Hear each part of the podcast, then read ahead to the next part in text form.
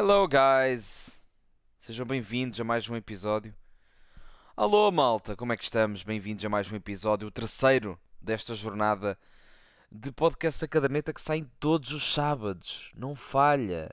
É, é que vai ser uma constante na vossa vida, vocês têm noção. Espero que usufruam disso, mesmo. Uh, já houve muita malta a vir-se. Uh, calma, não é isso. Não. Não é isso que, que vocês estão a pensar. A vir ter comigo para, para se identificarem, para dizerem que estão a ouvir o podcast, eu fico muito satisfeito porque associar, uh, como eu vos disse nos outros episódios, a caras uh, de quem ouve este podcast facilita muito o meu trabalho, porque neste momento estou a ver, quer dizer, não estou a ver, mas está a passar à minha frente no ecrã da televisão, em casa da Amália. Uh, já é diferente do primeiro episódio em que estava a olhar para, para um monte de entulho uh, e aqui completamente diferente. Aliás, belíssimo programa da, da RTP1 Uh, e claro, pensando em vocês, em quem me ouve, ainda se torna mais fácil para eu saber concretamente com quem é que eu estou a falar, está bem? Portanto, obrigado por quem veio mandar umas mensagens. Uh, fiquei, fiquei feliz por, por, por saber que vocês estão desse lado a ouvir os podcasts da, da caderneta. Vamos ao podcast. O podcast de hoje vai percorrer uh, os assuntos, uh, alguns assuntos, uns comuns de outros episódios, nomeadamente os jogos que eu vou fazendo e que vou narrando na, na Sport TV. Uh, vou também falar sobre uh, o Super Bowl. Vou também falar da CAN e para uh, terminar vou falar sobre o cartão azul, esse tema em voga que anda por aí a rolar na, nas redes sociais e, e, principalmente em cima das mesas da, da FIFA e da UEFA que estão a pensar uh, implementar esta, esta estratégia. Este episódio está a ser gravado sexta-feira à noite, dia 16, amanhã dia 17, dia preenchido. A minha mulher faz anos, portanto uh, vai ser um dia de festa o dia inteiro. E no domingo irei para Lisboa para narrar dois jogos, mas já lá vamos para já, uh, recordar o jogo que narrei recentemente uh, entre o Heerenveen e o Ajax no estádio Hebel Enstra para o campeonato uh, holandês dos Países Baixos. E daqui deste, deste jogo há a história para contar de que o Ajax não perdia há 12 jogos, portanto era uma boa sequência. e o Heerenveen surpreendeu com o resultado, com uma enorme vitória por 3 bolas a 2 e posso destacar que deste jogo houve bom futebol, houve critério na construção por parte do Iranvin, um meio campo muito coeso uh, e a forma como saíram eram muito pertinentes. Uh, portanto, todo o mérito para o Iranvin nesta vitória. Já o Ajax, um pouco desnorteado, uh, em que ninguém conseguiu assumir o jogo. Numa fase final, conseguiu fazer dois gols, quase que chegava ao terceiro, mas muito apagados no, no, no geral. A estratégia era fundamentalmente esticar o jogo para Brian Brobby, uh, o que nem sempre resultou a 100%, porque estava muito sozinho. Portanto, no, no, no cômputo geral, o Ajax fez um jogo fraco. Já o Bergais também nunca apareceu. O português Carlos Forbes, uh, Carlos Forbes não esteve bem, acabou por sair ao intervalo.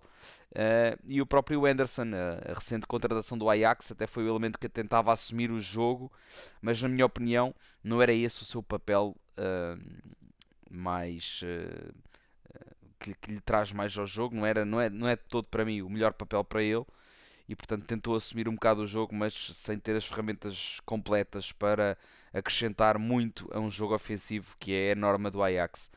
Uh, vamos a destaques do Irene Vin, que para mim é o mais importante nesta vitória. O ponta de lança Foot, que fez dois gols, esteve muito bem, uh, deu muito ao jogo, a nível de trabalho combativo na frente, a, a guerrear-se contra os adversários, mas também com, com os gols feitos. Uh, Sarraú também, um extremo, também esteve muito bem. Van der Hart, o guardião, muito seguro na baliza, com boas intervenções. Mas o meu completo destaque vai para um jogador que não é propriamente rápido, mas tem uma presença fantástica no meio campo. Muito lutador, com excelente visão de jogo capaz de defender, de atacar e portanto encheu-me completamente as medidas. Falo de Tom Haye. Eh, é estranho, sinceramente, para mim ele estar no patamar em que está, eh, numa equipa de meio de tabela da Liga Holandesa, se calhar sem grande destaque, nem sempre a titular, mas pelo que eu estive a ver, ele até há bem pouco tempo estava na segunda divisão por empréstimo ao NAC Breda eh, e talvez seja um problema de consistência eventualmente, porque se ele jogasse da forma que joga, como se apresentou frente ao Ajax, certamente que seria um jogador para outros, para outros patamares. Não conheço também a sua capacidade física, não me pareceu das melhores, mas pode também ser outro fator. Outro uh, destaque, ou outro ponto que também pode estar aqui a considerar nesse, nesse aspecto, é que ele jogava no início da sua carreira um bocado mais adiantado. Ele já tem 29 anos e, portanto, se calhar foi aprimorando o seu jogo e recuou um pouco no terreno. Joga como 8 e acho que, sinceramente, isso favorece muito mais e é o seu papel uh, mais certo e mais indicado. Portanto, Tom Haye é para mim o grande destaque deste jogo. Adorei uh, narrar e fiz questão de o fazer durante o jogo. Uh, já para o fim, o jogo chegou praticamente uh, ao empate, já no tempo de compensação, só que a transmissão vem abaixo. Pá, isso é péssimo. É péssimo porque há ali um clímax que por acaso foi golo que foi verificado pelo VAR, mas que não deu para transmitir e teria sido emoção até ao fim, portanto uh, tive muita pena que isso tenha acontecido. Outro jogo que eu fui narrar foi ontem, na quinta-feira, jogo da Liga Europa entre o Lens e o Freiburg. E deste jogo há pouco a contar, foi o primeira mão do playoff. Para mim é sempre uma honra uh, narrar um jogo da Liga Europa. Ter essa oportunidade foi de facto fantástico. Mas o jogo em si não houve grande coisa a assinalar, sinceramente. Houve vários momentos do jogo. O Lan na primeira parte muito melhor. Na segunda uh, a equipa do Freiburg entrou bem. Mas depois com as substituições uh, o Lan acabou por eh, voltar uh, a ficar por cima do jogo e esteve, esteve com, com mais posse, com, com mais tentativas, mas nunca necessariamente a criar muitas oportunidades e por isso é difícil narrar também um jogo em que se joga principalmente a meio campo e em tentativas e não consumar essas tentativas. O destaque deste jogo vai para Christian Streich, o treinador uh, do Freiburg, que está desde 1995 no clube e só em 2011 assumiu a primeira equipa. Eu fiz questão de partilhar essa história e também uma análise que ele faz a esta uh, ao imediatismo dos tempos que correm um, ehm, e porque acho que merece todo o destaque porque é, é lealdade no nome do meio é Christian uh, Lealdade Streich diz muito sobre o clube e a forma como se estrutura e portanto o meu destaque vai completo para ele. Ainda está longe de outros treinadores que tiveram a oportunidade de se manter em determinado clube, mas eu diria que está muito próximo de um top, de um top 10, diria eu. Faz em 2024 de, deste ano 13 anos uh, no comando da equipa principal, é muita fruta.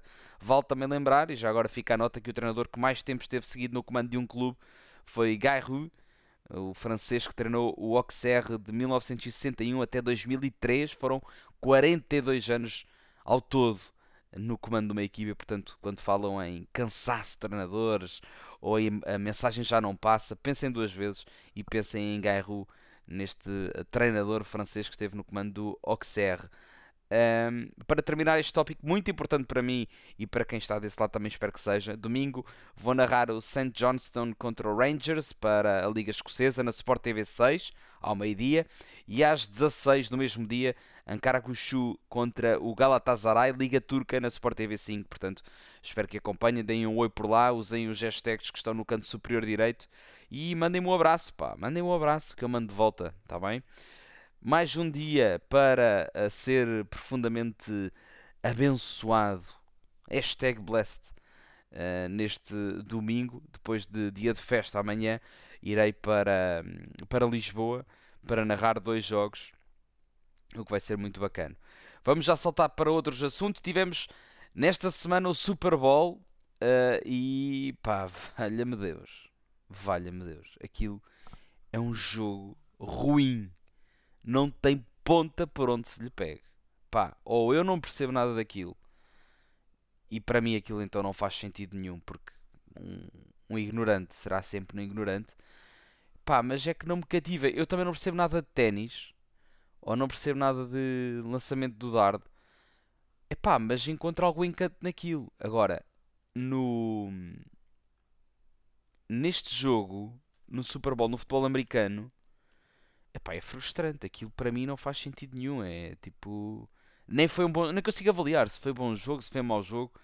É, é profundamente estranho. Depois sempre parece que tudo o que é acessório, tudo o que está de fora é muito mais interessante do que propriamente o que está dentro do, do jogo. É, é, pá, olha, sinceramente, paguei para ver o jogo, uh, mas mas arrependi-me passado pouco tempo. Depois comecei a twittar, a ver se me animava, a ver se a malta também aderia para, para ver se eu estava no mesmo patamar e nem assim.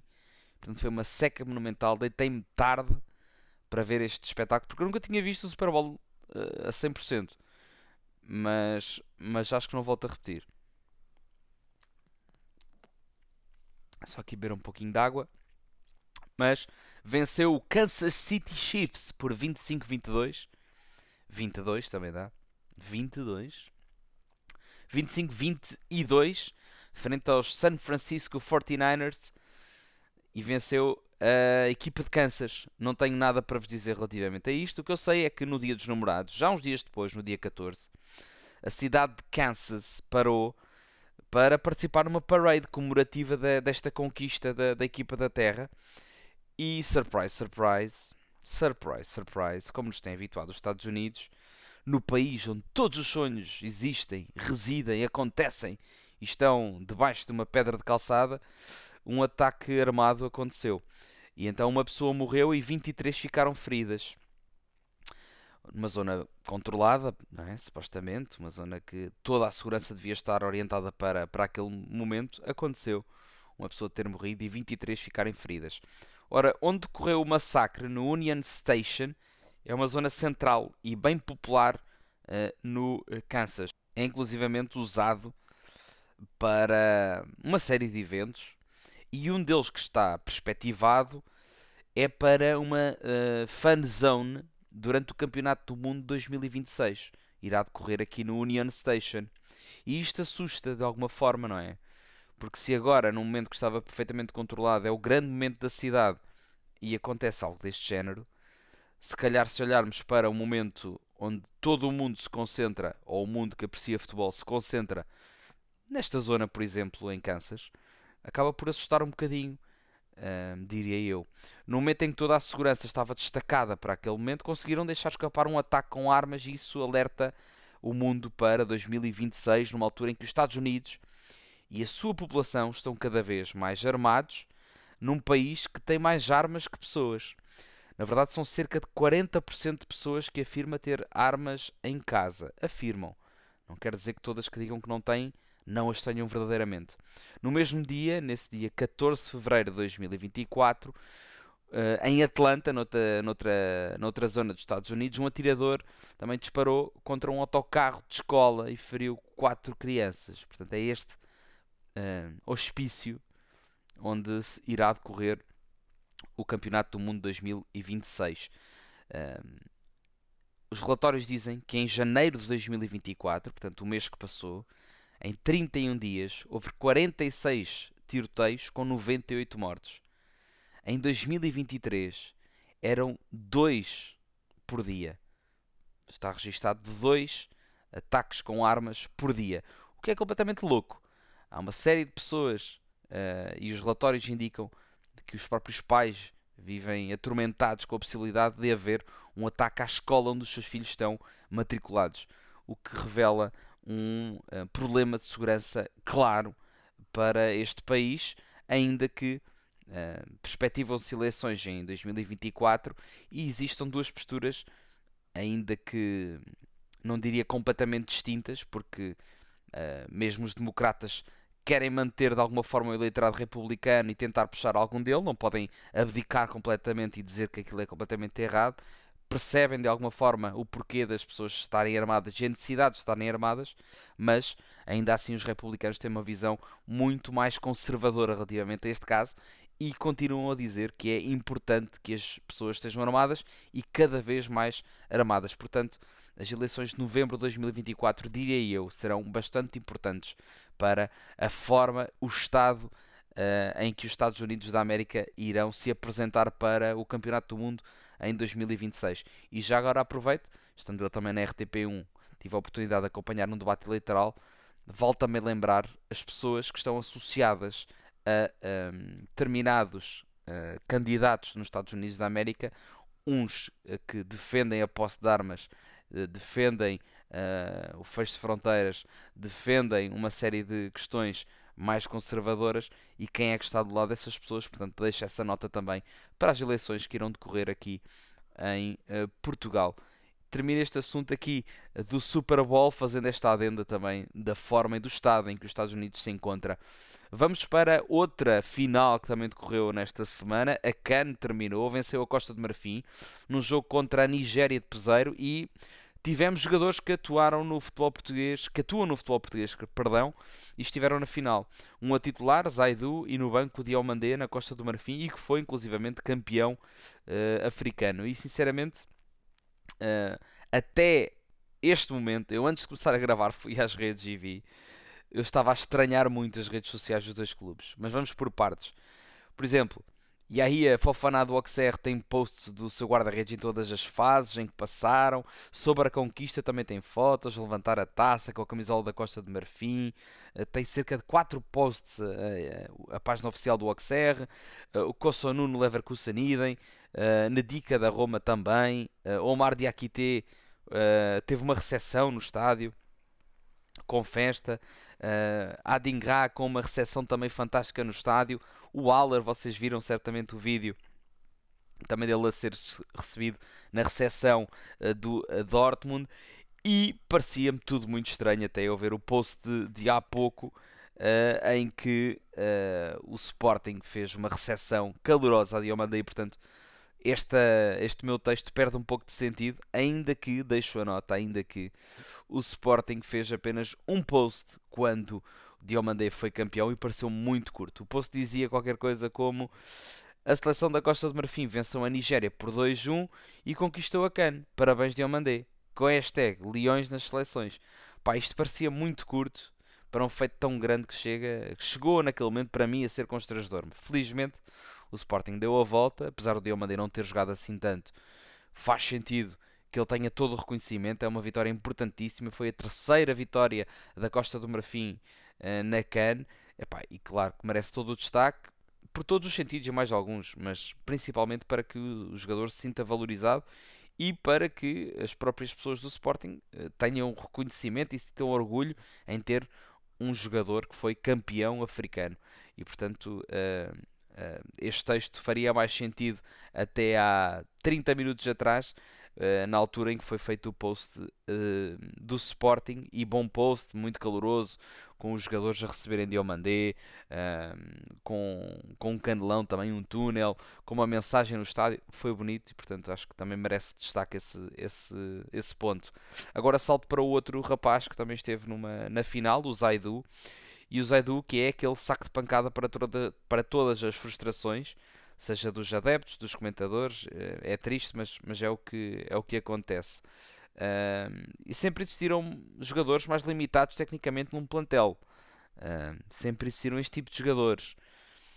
Mas eu creio que, que estes comentários é para, é para pessoas que nunca passaram por um balneário e que não conseguem perceber ou que não têm a noção de que um plantel para ser vitorioso ou qualquer plantel mesmo que seja perdedor, não tem que ter só craques, não tem que ter só Ronaldos. Também é importante ter Gattusos, também é importante ter malta que uh, mais limitada, mas que dá tudo. É um exemplo no treino, é um exemplo do profissionalismo e eu creio que Zaidu seja um desses casos. E quando nós vamos para a luta, para um jogo e, ou para uma época que é uma luta uh, gigantesca, é importante saber que há jogadores que estão connosco independentemente das circunstâncias. Novamente, creio que Zaidu seja um, um desse tipo de, de jogadores. E sobre o Zaidu também vou saltar para as redes sociais. O Zaidu vai para a final e o que recebe da página oficial do Futebol Clube do Porto no Instagram é Good luck Zaidu, final da CAN e depois diz cá em baixo a hora do jogo. Só isto.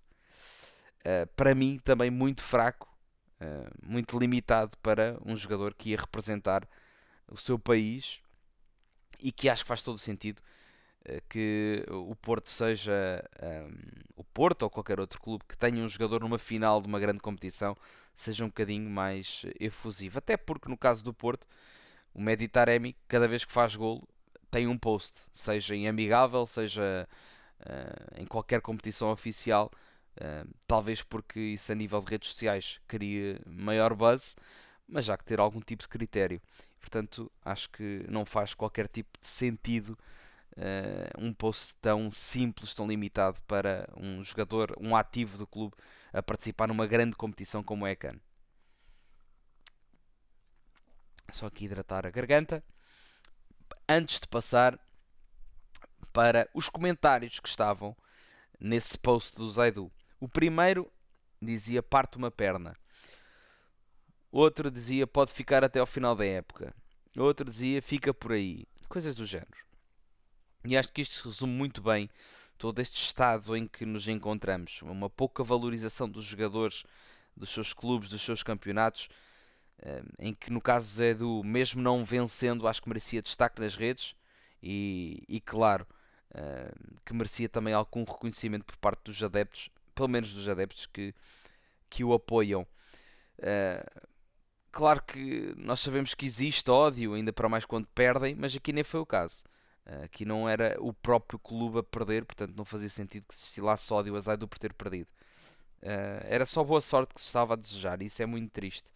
E deve ser muito duro para Zaidu, porque felizmente muitos comentários depois nessa publicação foram, foram feitos a defender precisamente o jogador, e isso é importante porque o, o ódio apenas se combate com amor. Mas espero sinceramente que Zaidu não, não leia estas merdas porque não merece. Eu acredito que ele seja um, um excelente profissional, uh, um excelente gajo, um excelente jogador também. Uh, pá, não é o maior craque, como é óbvio, acho que isso toda a gente vê. Mas acho que acrescenta muito à equipa do Porto. Uh, eu sinceramente acredito e digo isso numa série de vezes em que discuto o tema Zaidu, que eu acho que ele cumpre bem o papel, apesar de não ser nenhum, nenhum craque, nem se comparar com outros jogadores que já passaram pela, pela mesma posição mas acho que ele é muito útil ao grupo, à equipa e que acrescenta também a nível tático e, e, e, em alguns momentos do Porto. Pode não ser o melhor jogador, mas, mas acho que encaixa uh, naquilo que o Sérgio Conceição pede. Pá, é um pouco parecido com o Marega, por exemplo, uh, em que em certas circunstâncias parecia de facto um jogador muito limitado, noutras foi dos melhores marcadores do Futebol Clube do Porto nas épocas em que esteve representado. Vamos para o uh, cartão azul. Essa estratégia, mais uma, que se tenta implementar no desporto que menos regras viu alterada desde a sua origem. A nível disciplinar, eu percebo, não havia cartões também no início, foi criado o cartão amarelo, depois o cartão vermelho, etc.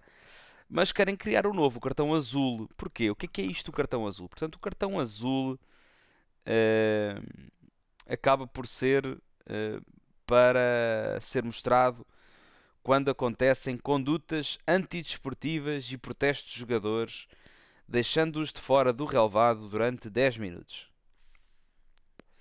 Pois bem, uh, depois ainda houve uma nova novidade. Isto vai ser tudo testes, supostamente, não é nada final. Diz também que no caso de um guarda-redes ver um cartão azul, o treinador teria, optar, teria de optar, aqui o jogo a falhar no de, na minha opinião, teria eh, de optar entre colocar um jogador de campo na posição de guarda-redes ou utilizar uma substituição para fazer entrar o guardião suplente. É o que diz aqui o jornal do jogo. Uh, creio que se baseou na notícia do Telegraph, mas creio que seja mesmo isso oficial que se pretende fazer. Ora, isto para mim é um completo absurdo. Porquê? Porque o cartão azul uh, funciona noutras modalidades porque as substituições são infinitas. Depois, porque os sistemas táticos são muito mais básicos, com muito menos jogadores, com muito menos dinâmicas. Uh, e ainda para mais quando aqui tu metes na equação o guarda-redes. Que desvirtua por completo. E nestes esportes, uh, normalmente salão, os resultados são muito mais avolumados. Portanto, chegar ao gol é mais fácil. É recorrente termos poucos gols no futebol. 1-0 marcado uh, ao minuto 70 porque já não há substituições e porque o treinador viu o seu guarda-redes levar um cartão azul e teve que pôr o ponta de lança, o Paulinho, na baliza, faz com que, precisamente, durante aqueles 10 minutos, a equipa esteja uh, extremamente exposta. E um golo sofrido naquela altura pode comprometer completamente uh, a sua equipa. Já para não falar de que o efeito do cartão amarelo em ações antidesportivas perde completamente o efeito. E eu acho que esta ação acaba por pecar e por punir de alguma forma os árbitros que não tomam as ações devidas quando existem comportamentos antidesportivos e não são mostrados cartões amarelos. Porque estes lances têm que acontecer. Quando existe um comportamento antidesportivo, tem que, não, não se pode ter uh, condescendência na mostragem do cartão amarelo. E deve ser visto como uma coisa normal. E aí sim, os jogadores pensam duas vezes antes de fazerem essas ações. Como é óbvio, uh, o cartão amarelo tem uma função brutal, que é Ei Siri, não queria falar contigo. Ela veio falar comigo. Pá, queria falar sobre o cartão azul. Mas espera, Siri, eu já falo contigo. Uh, mas, ou seja, o cartão amarelo tem uma função brutal, que é garantir que tu podes fazer a primeira asneira, mas a segunda já não te vai ser perdoada. E essa, uh, essa perspectiva molda completamente o jogo e por isso é que temos o jogo que temos. É que nós sabemos que podemos fazer uma falta mais, ríspida, mais ríspida podemos fazer uma falta cirúrgica uh, que, uh, aos olhos de, de quem advoga o fair play, se calhar pode fazer confusão. Uma falta só com um puxão, sem querer saber da bola, mas que faz todo o sentido num jogo de futebol. Parar a jogada faz todo o sentido num jogo de futebol. É feio? É, mas faz parte do jogo. E por isso é que há o cartão amarelo para aquele momento, sabendo o jogador que não pode fazer aquilo de volta. Uh, e eu acho que isto deve ser uh, a matriz que se deve manter. O cartão azul acho que vem dificultar a tarefa ao árbitro, vem dificultar a tarefa aos treinadores e naturalmente aos jogadores também não vai ser nada agradável e não vai combater aquilo uh, que se pretende, que é diminuir os comportamentos antidesportivos porque a, certa altura uh, serão usadas estratégias para contornar uh, esses, esses detalhes. Até porque jogar com 10 é completamente diferente de jogar no futebol com 10 ou com 4 no hockey ou com 4 noutro desporto que se use o cartão azul. Portanto, acho que esta uh, experiência não devia passar disso mesmo, de uma experiência e podia ser lá num campeonato onde pouco se interessasse eh, para, para fazer essa experiência. Um, acho que e espero que não, não avance uh, para oficial como muitas das estratégias que têm uh, sido colocadas em cima da mesa e que felizmente têm sido pouco implementadas. Malta, estamos a chegar aos 30 minutos de podcast, pá. Novamente perto dos 30. Mas também trouxe aqui uma série de assuntos bacanos, não foi? Uh, espero que sim, espero que tenham gostado. E no próximo sábado cá estarei novamente. Deixa lá ver em que data é. Portanto, se no próximo é dia uh, 17, dia 24, uh, eu estou aqui de novo para falar convosco com mais temas. Caso uh, tenham algum tema que queiram mandar para cima da mesa, mandem-me pelo, pelo Instagram, pela caderneta, que eu, que eu lerei com toda, com toda a atenção. Volto a dizer que eu sei que tenho alguns assuntos para falar, serão colocados aqui, mas esta semana eu tinha que falar sobre estes assuntos urgentemente. Espero que tenham gostado. Vou descansar. São cerca de 11 horas e 30. Vou só carregar o episódio para, para o, o distribuidor dos podcasts e, e pá, eu vou descansar, estou cansadíssimo. Amanhã é dia grande, domingo é dia de trabalho. Portanto, tenho mesmo que dormir antes que colapse, está bem?